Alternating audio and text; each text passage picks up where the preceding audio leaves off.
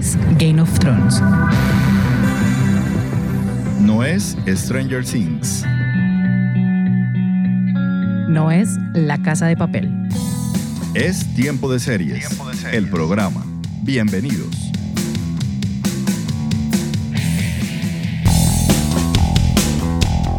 Seriefilas y seriefilos del mundo, maratoneras, empedernidas, consumidores de series. Yo soy Catalina Serrano y les doy la bienvenida a un nuevo episodio de Tiempo de Series, el programa.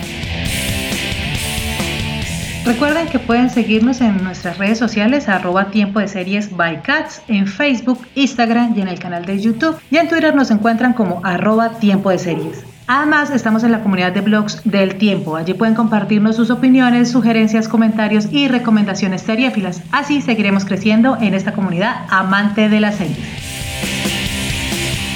En su primer mes de estreno, esta serie logró 82 millones de visualizaciones, récord que la convirtió en la serie más vista de Netflix en toda su historia. Es por eso que... ¡Hey! Tenemos que hablar. All is fair in love and war.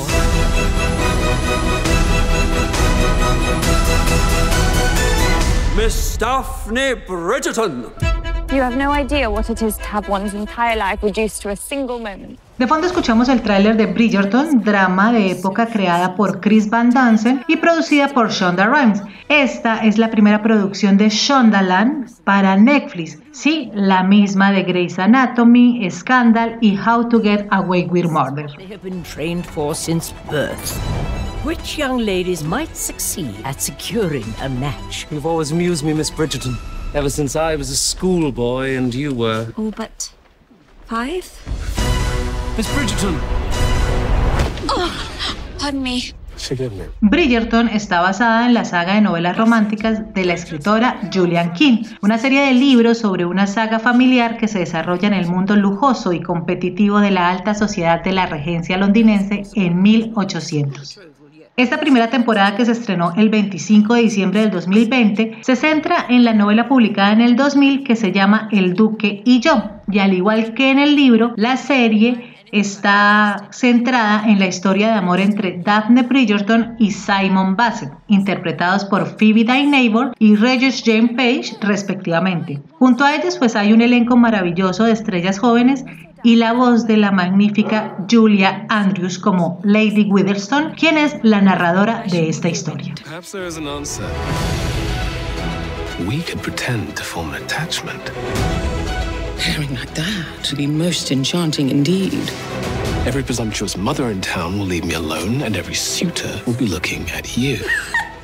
Y para hablar de Bridgerton me acompaña hoy Luz Lancheros, ella es periodista de moda de Metro World News, es seriéfila y además una apasionada y experta en series de época. Entonces, pues, ¿quién mejor que Luz para hablar hoy de Bridgerton? Luz, bienvenida a Tiempo de Series y gracias por estar acá. Ah, pues no, gracias por invitarme. No estoy muy honrada de estar acá hablando de un, de tema que me gusta y pues de un género de series que me gusta muchísimo. Hablamos ahorita fuera de micrófonos que, bueno, Bridgerton, como ya lo mencionaba eh, al inicio del programa, pues estrenó el 25 de diciembre. Fue una serie que sabíamos como de qué iba la cosa porque pues esto hace parte del universo de Shonda Rhimes y es una historia que está llena de romance, traición, intriga, sexo, mentira y poder. Y yo quisiera saber qué fue lo primero que te llamó la atención o por qué te viste como llevada a ver esta serie. Pues porque hablaban mucho de ella y pues segundo, a mí me gusta mucho como toda la época de la regencia, no solo Jane Austen, sino que mi escritor favorito de todos los tiempos es William Makepeace Thackeray, que es el autor de La Feria de las Vanidades. Entonces es como la misma época, Ellos, él también bordea como las guerras napoleónicas, digamos que lo de Jane Austen pasa un poquito antecitos, y pero pues digamos que son como la, la misma línea temporal. Entonces dije, no, pues Regencia está chévere, pues porque yo obviamente amo a Thackeray, ya se había hecho esta película con Reese Witherspoon, que es increíble, de Mir Nair, que combinaba como la India, pues con toda la estética de la Regencia. Y dije, no, pues esta también está combinando como estéticas, o sea, yo no le tenía fe, o sea, yo no le tenía fe, o sea, yo, yo veía los vestuarios y decía, está divino, pero no le tengo fe. Entonces dije, no, pues que vamos a ver qué es esta chimbada, como dije en mi, en mi reel, que tengo por ahí un TikTok de eso, y me enganché, o sea, me enganché de una por los vestuarios y me enganché sobre todo por el duque y bueno, también por toda la trama como alrededor de esa sociedad, que a uno le puede parecer muy gossip girl y muy, y muy ligera, pero no, porque pues al fin y al cabo trata como una dinámica social y de poder que era muy común en esa época y que sigue siendo muy común y pues hasta, no sé, a mitad del siglo XX y todavía sigue siendo muy común en varios países y en varios contextos y culturas. Entonces es ver cómo la mujer tenía que desenvolverse con las pocas armas que tenía para ascender socialmente y que hacían las que se salían de ese ideal y cómo sobrevivían y cómo se desenvolvían también y cómo construían su identidad. Y eso me fascinó. Sí, hablemos un poco de, este, de esta época de la regencia. Esto es siglo XIX, 1800, es Londres y es una época de debutantes donde las mujeres, tú lo decías en alguno de tus tweets, que era como el mercado de la mujer, ¿no? O sea, la mujer está a disposición para escoger buen marido porque digamos que ese es como el fin último, casarse bien y tener hijos. Hablemos de esta época que es en la que se desarrolla la historia de, de Bridgerton. Pues es la época de la regencia. Recuerden que venimos del reinado de Jorge III, que pues es el que pierde las colonias americanas y que le da una enfermedad que se llama porfiria, que es lo que lo mantiene incapacitado. Pero en esa época en la que está de regente él, pues porque su padre no se ha muerto como monarca de facto, es lo que le llamamos la regencia. Y pues también recordemos que había pasado la Revolución Francesa, entonces estamos ya en plenas guerras, en plenas guerras napoleónicas. O sea, todo lo que va a ser primera década del siglo XIX nos encontramos con guerras napoleónicas, con Napoleón exiliado, Napoleón otra vez volviendo, con todas estas batallas. Y digamos cómo pues cambió la moda completamente, cómo se liberó pues de todo ese antiguo régimen aristocrático que de igual manera, es cierto, de una u otra manera seguía perviviendo, ¿no? Porque pues muchos nobles franceses que sobrevivieron la revolución se fueron a Inglaterra y pues Inglaterra sí era un país fuerte, industrializado, mientras Francia perdía todo el poder político y perdía todo el poder pues social porque estaba en una revolución completa y después con Napoleón otro desorden y después con la restauración de la monarquía otro desorden. Entonces pues Inglaterra se, se fortalecía más, se industrializaba, entonces en esa época se, o sea, se contextualiza Bridger. Exacto, y mucha se preguntó qué era verdad en la serie o qué personajes eran reales y qué personajes son ficticios. Esta es una historia pues de ficción, está basada en, las, en la saga de Julian King. Esta primera temporada, como lo mencionábamos al inicio del programa, está basada en el libro que se llama El Duque y yo, pero los personajes de los reyes sí son reales, ¿cierto? Además que llama mucho la atención el, el, elenco tan diverso, ¿no? Llama la atención el tema de los afroamericanos en cargos como duques, grandes damas y demás, que es un imaginario que de pronto siempre se ha pensado como muy blanquito en esa época, ¿no? Sí, claro, y eso es, digamos, lo que a la gente le molesta más, ¿no? Porque dicen que eso es inclusión forzada, etcétera, etcétera. Pero pues a mí me parece que en una historia ficticia se puede contar otra vez la historia. Digo, sí, Sí, exacto. Sí, Tarantino mató a Hitler mató a los asesinos de Sharon Tate y a todos nos gustó. No veo por qué una reina afromestiza y un, y un duque afro puedan causar algún problema, me hago entender, es decir, yo creo que todavía es como un racismo interno que tenemos, que es como hay inclusión forzada, inclusión forzada, sí, está bien, la historia no fue así, pero pues esta es una historia ficticia dentro de la historia, porque no puede ocurrir. O sea, si le damos esas licencias a Tarantino, que cambia totalmente la historia, ¿por qué no podemos hacer esto mismo? Y además, ¿por qué no podemos contarte otra historia que no sea revictimizante la historia negra, sino darle un lugar de poder propio, aunque sea, digamos, por el matrimonio pues de la reina con el rey que gracias a eso es que se permite todo este sistema aristocrático para la raza afro. Entonces, a mí me pareció eso muy chévere, yo lo amé. Y pues, obviamente, yo sí soy de esas ñoñas que, o sea, yo, no me aguanté las chicas del cable porque hay feminismo en los años 20, no, yo soy súper ñoña y por eso es que me gustó Mad Men, ¿sí? Porque Mad Men te sientes como los años 60, o sea, en, en Mad Men se hablan como los años 60, todos de los años 60 y todo es súper riguroso, como en Downton Abbey. Pero ya que estamos en un cuento donde se están inventando todo, donde se están mezclando épocas, donde todo esto, pues, ¿por qué no? Démosle una oportunidad y pues no me parece tan problemático y sí podemos darle un poquito más de diversidad al casting. Sí, a mí tampoco me molesta el tema, además me gusta porque dentro de, los, de uno de los capítulos la, la tía o la, la que se, se, encargó del duque, de Simon Bassett, que es el, el, protagonista, ese es el nombre del personaje, lo, le dice como que gracias a que la reina es afro, pues nosotros podemos estar como en estos cargos y demás pues sí no se siente que sea una inclusión forzada porque finalmente también es una representación de la diversidad que ha existido siempre en el mundo. Que no esté apegada a la historia, pues ahí es cuando uno dice es ficción y no es un documental. Sí, exactamente. Además sucede dentro de un periodo histórico, es como un cuento. Yo lo veo así, yo lo veo más que todo como un cuento, como un cuento, una leyenda que le pueden contar a uno como un cuento de hadas y pues no me parece tan problemático. Hay cosas que obviamente sí son propias del periodo histórico, pero pues ya en eso sí nos hemos tomado licencias con tantos productos. No creo que la diversidad sea problemática, sino antes positiva. La historia entonces de Bridgerton sigue la, el romance que se da entre el duque Simon Bassett con Daphne Bridgerton, que es como la joya de la corona porque es la gran debutante, la, la soltera codiciada. Esta historia de, amor que al principio pues es muy clichésudo, nos caemos mal, pero finalmente tenemos que hacer un pacto que hacemos para que nos beneficiemos los dos y ups, terminamos enamorándonos, ¿no? ¿Cómo te pareció la historia de amor y el desarrollo de, de esta trama? Pues mira, la verdad a mí me parece muy floja, o sea, independientemente de que a mí me encante ver al duque, mejor dicho, en todas las posiciones del Kama Sutra, independientemente de que me encante verlo, así sea, no sé, acariciando una cuchara, que fue, fue la cena en que se me paralizó el corazón y hasta le hicieron cuenta de Instagram, creo que la historia de amor fue floja. Y yo hmm. siento que debió desarrollarse más. O sea, como que el personaje debía tener más motivos para no tener hijos que la venganza, o sea, y pues ella se demostraba que no era tan boba tampoco. Entonces era como conocerse más, o sea, como todo eso, como ponerle más matices, más vivencias, que le hablara de sus amores pasados, por ejemplo, porque debió tener amores pasados, o sea, y pues también se ve muy clara la frustración de ella, pero la frustración de ella es por tener un hijo y ya, y pues la frustración de, de, quererse y eso qué, ¿sí? Aunque se, de cierta manera se ve, no se ve tanto como uno quisiera y creo que les faltó pero famoña ahí. Siento que fue más interesante como el, eh, eh, eh, los romances que tuvieron el hermano, por ejemplo, que el hermano sí tuvo una relación caótica, Anthony tuvo una relación terrible, el segundo hermano también tuvo una relación súper caótica, el otro también anda con la diseñadora, entonces me parece que es mucho más interesante ver cómo las relaciones entre personajes secundarios que la misma pareja. Sí, sí, sí, sí, yo estoy de acuerdo en que las tramas secundarias son como mucho más fuertes y los personajes secundarios son mucho más fuertes que, que la trama central. Si bien el Duque, lo que hablábamos también ahorita para micrófonos, que creo que es uno de los principales atractivos, este actor afroamericano que se llama Regine Page, de verdad que enloqueció y estalló Instagram y todas las redes sociales porque está, está demasiado guapo. Pero sí los personajes secundarios tienen como una, sus historias tienen como mucha más fuerza que la historia central. Y aquí yo quisiera entrar a hablar porque si bien la, la serie lo toca, tal vez no profundiza mucho, pero sí nos deja ver diferentes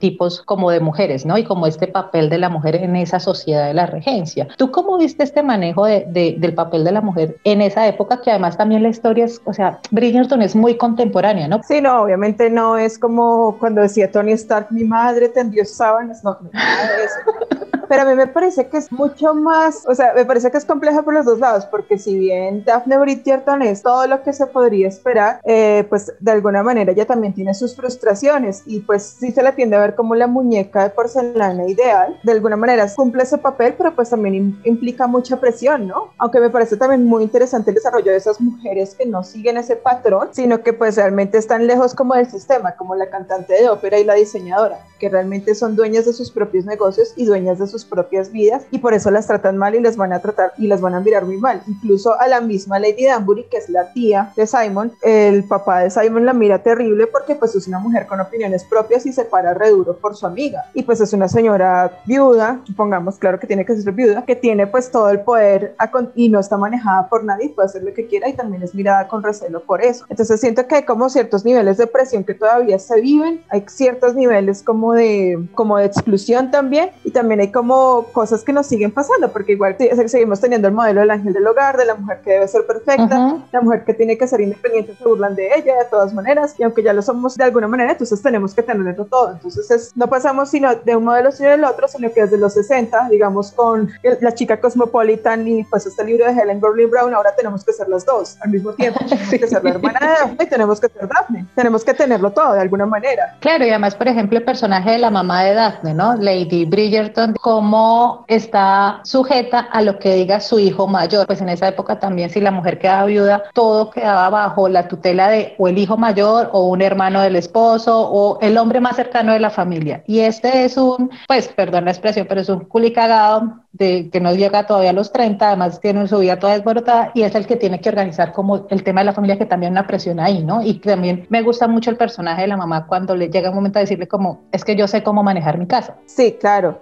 Exactamente. Y pues a mí me gusta es porque las mamás, en esa, o sea, en esa época las mujeres no tenían otras armas más que y la dote, y la dote, y la dote, y la, y la dote del marido, hermano, esposo, y, o sea, viudo se acabó, o sea, el, o sea, el dinero que te pudiera dar el hombre y de alguna manera ellos tenían armas para salir adelante. Aunque la mamá parezca muy, ay, sí, es una señora muy astuta porque al fin y al cabo le evita la un matrimonio horrible, porque al fin y al cabo sabe dónde están los hijos, porque al fin y al cabo sabe cómo controlar a su heredero. Y pues son esas artes femeninas que tanto se han mistificado en toda la literatura occidental y la cultura occidental desde hace muchísimo tiempo, pero es que durante muchísimo tiempo fueron las armas que también usaron las mujeres para obtener poder y para poder ganarlo y para poder saber qué hacer con él. Es decir, no todas las mujeres podían trabajar en esa época o irse de aventureras a menos que se disfrazaran de hombres, o reinar a menos de que mataran al marido, o si no, ser regentes a menos de que mataran, a menos de que el hijo fuera menor de edad.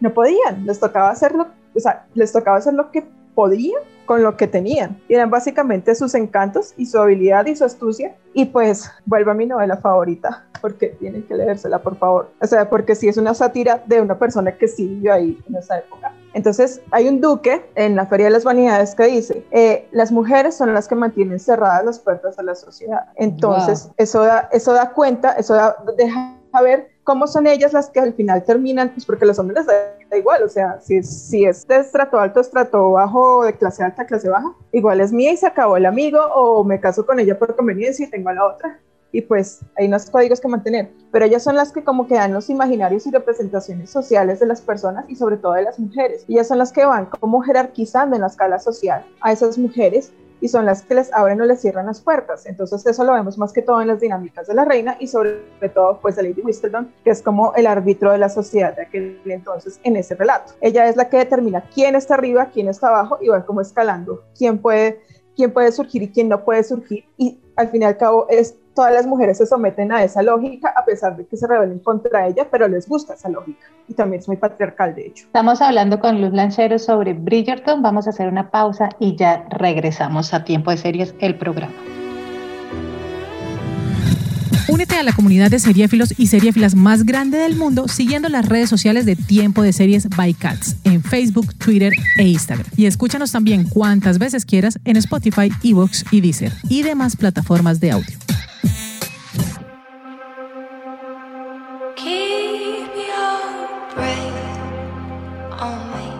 Regresamos a Tiempo de Series, el programa. Hoy estamos hablando de Bridgerton, la primera serie de Shonda Rhimes para Netflix. Estamos con Luz Lanchero hablando de esta serie de época, que además también cuando se lanzó, cuando se estrenó, hubo muchos comentarios que era como si fuera un hijo entre Downton Abbey y Gossip Girl. ¿A ti te parece que esto es un hijo como de estas dos series? Pues a mí me parece que sí. Gossip Girl podría ser así, sino que se devela muy rápido, ¿no? Se devela muy rápido la identidad del personaje, pero creo que es también por la estructura que viene en las novelas porque bueno, la señora Whistledown, para las que no se la han visto, es una de las personas muy, muy, muy, de la que menos pensarían ahí, y pues es la que desarrolla a través de eso otras formas de ser mujer, aparte pues de las formas de ser mujer que habían en ese entonces. Aunque me gustaría saber más cómo es que consigue los detalles y tanta información, ¿sabes? Porque pues no es fácil estar, o sea, eh, es una persona que asiste a todos estos eventos, pero solamente tendría información de los eventos, como por qué va a saber de los otros. Me gustaría más que se le, se le diera más desarrollo a eso, porque bueno, en Gossip Girl sí el desarrollo fue pésimo. Yo me vi toda la serie, me gustó la moda, me encantó, o sea, Lily Woodson es mi favorita y de, de moda, pero la serie en sí fue un desastre. O sea, ya desde la temporada 3 ya eso se fue de pavo. Entonces yo creo que le podrían dar un buen desarrollo y espero que se lo den, pienso yo. Yo creo que sí es como una combinación entre esas dos cosas. De Jane Austen y de Orgullo y Prejuicio, un poquito sí. Un pues sensatez y sentimientos, ¿tenemos algo ahí? Pues es que es como más... Por la época, ¿no? Hmm es por la época, es que yo siento que no, porque digamos que los personajes de Jane Austen también son, o sea, son como bastante más de oponerse a las reglas de la sociedad y de alguna manera casarse a su manera y todos se casan por amor y bueno, de alguna manera sucede, sucede eso. En cambio con esta muchacha pues se termina casando por amor, pero pues resulta que quieres un buen partido, ¿sí? o sea, eh, trata como de seguir las convenciones sociales y digamos que con los personajes de Jane Austen se muestra como algunas maneras de ser mujer, aquí se muestran varias y todas, o sea, aquí en, en Jane Austen tú no ves la opinión de la de la señora, la, de la costurera que le está haciendo el vestido a alguna de las hermanas Bennett. En cambio, en Bridgerton sí, por ejemplo. Y no, digamos que no tienes la opinión de aristócratas tan altos porque ella viene de una Inglaterra más rural, de una clase como más alta media, entre comillas, y pues es otro contexto totalmente diferente. Sí, no vemos tantos personajes corales en las novelas de Jane Austen, sino que nos centramos en los protagonistas. Aquí como que todos tienen una exactamente, opinión de, exactamente. frente a lo que sucede. Y pues te, te deja ver como otros escenarios, ¿no? Porque pues en las novelas de Jane Austen son como las grandes palacios en la zona rural, pero aquí pues vemos cómo era la homosexualidad, cómo se casaban para mantener esa apariencia, los círculos artísticos, el círculo de la reina, bueno, todo. Hay una cosa también que de pronto tú que has visto más series de época y demás, y es el tema de las escenas sexuales. Hay un capítulo completo que vemos esa esta pareja pues haciéndolo en todos los rincones del castillo y que también a mí me parece que está muy bien cómo se filmaron, cómo se grabaron y toda esta coreografía alrededor de las escenas de sexo que tiene la serie y que también creo que es como algo novedoso tal vez en las series de época. Sí, yo creo que sí. No, yo creo que más que todo, yo leí un artículo en ese moda que tenían toda la razón y que por primera vez sexualizaron el protagonista masculino. Y eso fue lo que le dio muchísimo pegue a la serie, ¿sabes? Porque pues en todas las series de época siempre vemos al hombre superpuestos, al macho alfa, etcétera, etcétera, pero nunca lo veíamos de una forma sexualizada y tan bien trabajada como lo vimos ahí. Es decir, la escena de la cuchara para mí fue un hit por eso, porque es la primera vez que veíamos un hombre haciendo eso y de una manera sutil expresaba muchísimas cosas. Ya que se comenzaron a poner más explícitos a los otros capítulos, bueno, eso es fanservice y bueno, chévere. Sí, total. Pero pues me gustó por eso, porque es la primera vez que se enfocaban como en un hombre como sujeto de deseo y objeto de deseo a la vez y lo vemos a través de los ojos de Daphne que está despertando sexualmente y eso no lo tiene tampoco ninguna serie y eso está chévere que lo siguieran explorando en las demás temporadas. Para mí eso es lo fundamental. Sí, la serie se dedica bastante en el tema de la exploración de la sexualidad femenina y sobre todo de la época, ¿no? O sea, nos damos cuenta que estas mujeres llegaban al matrimonio sin un ápice de conocimiento, solamente con la idea y preconcebida de que el sexo es para reproducirse, pero el tema del placer no estaba implícito, que también él, es, él hace ahí como todo un tema de educación con ella, digamos, en el tema sexual. Sí, exactamente, y pues es chévere ver cómo ella va despertando y cómo va también descubriendo su propio deseo. Me hubiera gustado que hubiera sido un poquito más lo previo al, al casamiento, pero pues creo que no se pudo desarrollar eso, pero pues obviamente no podemos pedirle nada a una miniserie de ocho capítulos, pero ya cuando está con él es otra cosa. pero sí me hubiera gustado ver como más, más cosas, digamos, previas, o sea, como ese juego erótico que hizo que la serie fuera un éxito, eso me hubiera gustado verlo, más allá de lo explícito que tienen todas las series. Y sí, pues, porque eso sería chévere explorarlo. Sí, hay que reconocer que estos dos actores hay una química bastante fuerte entre ellos y se nota la tensión sexual y como por ahí nos van enganchando y demás. Pero son muy buenos actores, por eso, son muy buenos actores. Y los comparaban con Lady Gaga y Bradley Cooper, pero es que están actuando. Y básicamente en, en eso consiste una buena actuación, hacerte creer que eso es supremamente intenso y que trasciende la pantalla y que sin decir nada estás diciéndolo todo. Y pues definitivamente esa fue también una de las claves del éxito de la serie.